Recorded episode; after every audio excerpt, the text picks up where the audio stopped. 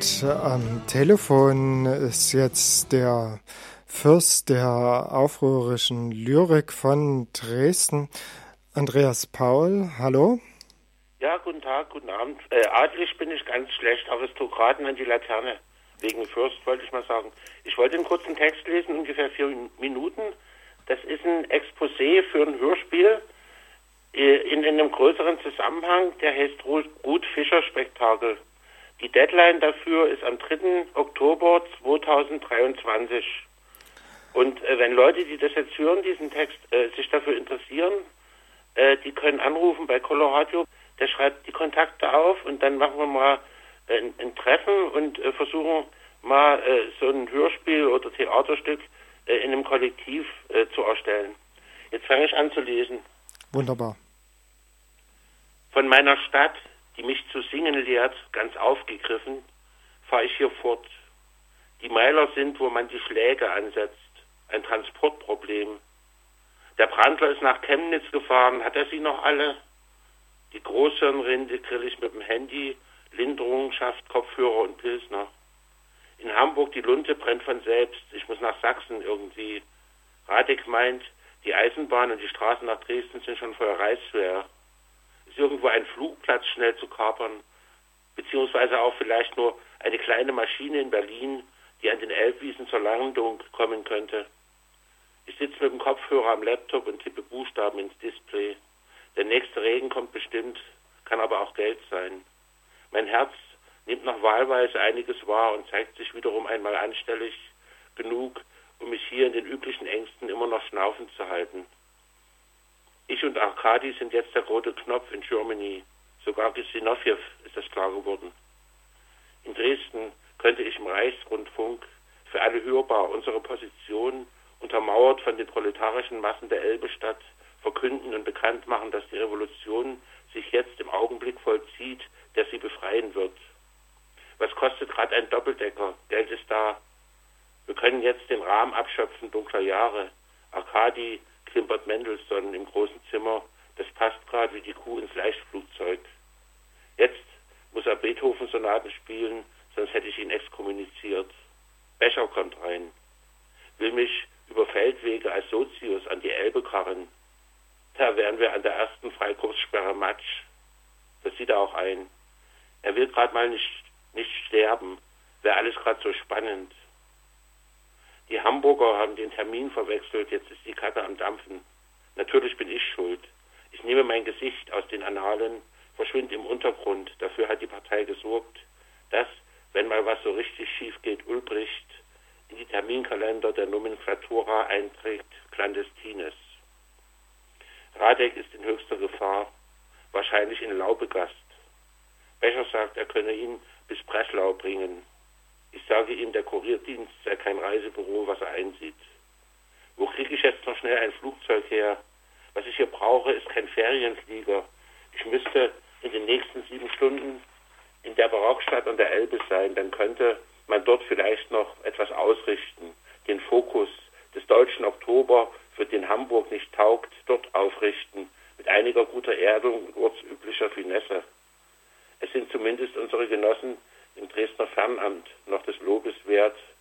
Na klar, wird man die Telefone kappen, sobald sie Brandters Safe im Ministerium knacken. Der fährt nach Chemnitz, fuck, ich fass es nicht. Die Republik trägt Zeichen für Billionen. Mit Moskau-Geldern sind wir aber immer noch zahlungsfähig. Das ist nicht der Punkt. In Dresden liegt der Aufstand auf der Straße und keiner kommt mehr hin, ihn einzutüten. 3. Oktober 1923. So, das war das Exposé. Äh, da sind äh, etliche handelnde Figuren drin. Sollen dann dafür äh, Rollen äh, äh, verfasst werden, geschrieben, gesprochen werden? Genau, ja. Es ah. ist so, so, ein Dialogstück, äh, soll es sein. Also ist, wie gesagt, das, ist, in fünf Jahren wird das dann praktisch, kommt der Termin 100 Jahre Deutscher Oktober. Ne? Aha. Ja. Hatte jetzt gerade Geburtstag irgendwie und dachte, äh, ich fange mal an, weil ich das schon längere Zeit irgendwie immer äh, äh, hin und her geschoben hatte und so. Und jetzt denke ich, ich bin halt äh, so alt jetzt in, inzwischen, dass ich äh, in fünf Jahren eventuell nicht mehr so Herr meiner geistigen Kräfte bin und da dachte ich, ich bereite noch ein paar Sachen vor und suche mir ein Kollektiv, das kann auch ein größeres Kollektiv sein, äh, das dann auch meine Sachen weitermachen kann, ohne mich sozusagen. Ja, ja. Äh, das ähm, ist in welcher in welcher Zeit ist das äh, äh, spielt das? Es scheint ja ein bisschen. Es spielt am 3. Oktober 1923. Soll das nur an einen Tag spielen oder in dem? Ja, ja, genau. Ne? Aha, am 3. Oktober 1921. 23. 23, 23 also, Entschuldigung. Aber, na, wie gesagt, wer sich dafür interessiert, dann äh, äh, bedarf halt einiger noch äh, historischer Recherche irgendwie. Das sind auch äh, Recherchen dabei in irgendwelchen Archiven und so. Also man kann das nicht einfach mal so mit Wikipedia alles äh, abbügeln. So. Und äh, das soll aber kein monologisches Stück werden, sondern schon ähm, äh, in also in Hörspiel. Ich schon chronologisch, wie halt normale Theaterstücke auch sind. Irgendwie Candice Lea oder so, das spielt halt an zwei Tagen. Und es gibt ab und zu mal Rückblenden, wenn Leute sich an was erinnern oder so. Äh, na, ich meine, ähm, also dialogisch, also wird es richtig als, als Hörspiel oder ist es eher ein Hörstück? Weil du schreibst ja jetzt eine sehr, äh, das ist eine sehr dichte Lyrik, die, die wir gehört haben. Ne? Mhm. Ähm, äh, soll genau das, das Stück daraus dann bestehen oder? Ja. Ähm, da muss auch noch eine gehörige Menge Sand rein. Also Sand ist so, das hat die Helene Weigel, Weigel zu Heiner Müller gesagt, und als sie Philoktet gelesen hatte, äh, da wäre zu wenig Sand drin. Also es ist so äh, das Futter für Schauspieler, weißt du? Mhm. Wunderbar, vielen Dank, Andreas Paul, für diese Kostprobe dieses äh, wunderbaren Stücks, was dann. Wie gesagt, die zentrale Figur in dieser äh, in diesem Hör Hörspiel dem äh, Dings ist Ruth Fischer. Das äh, Gesamtkonzept oder Projekt heißt Ruth Fischer Spektakel. Da kann auch durchaus noch eine Ausstellung mit Bildern dazukommen in fünf Jahren oder so. Ah, multimedial ja. sozusagen. Weil man, man braucht immer ein bisschen, äh, äh, bisschen Futter irgendwie für längere äh, Spaziergänge und äh, das ist dazu gut geeignet.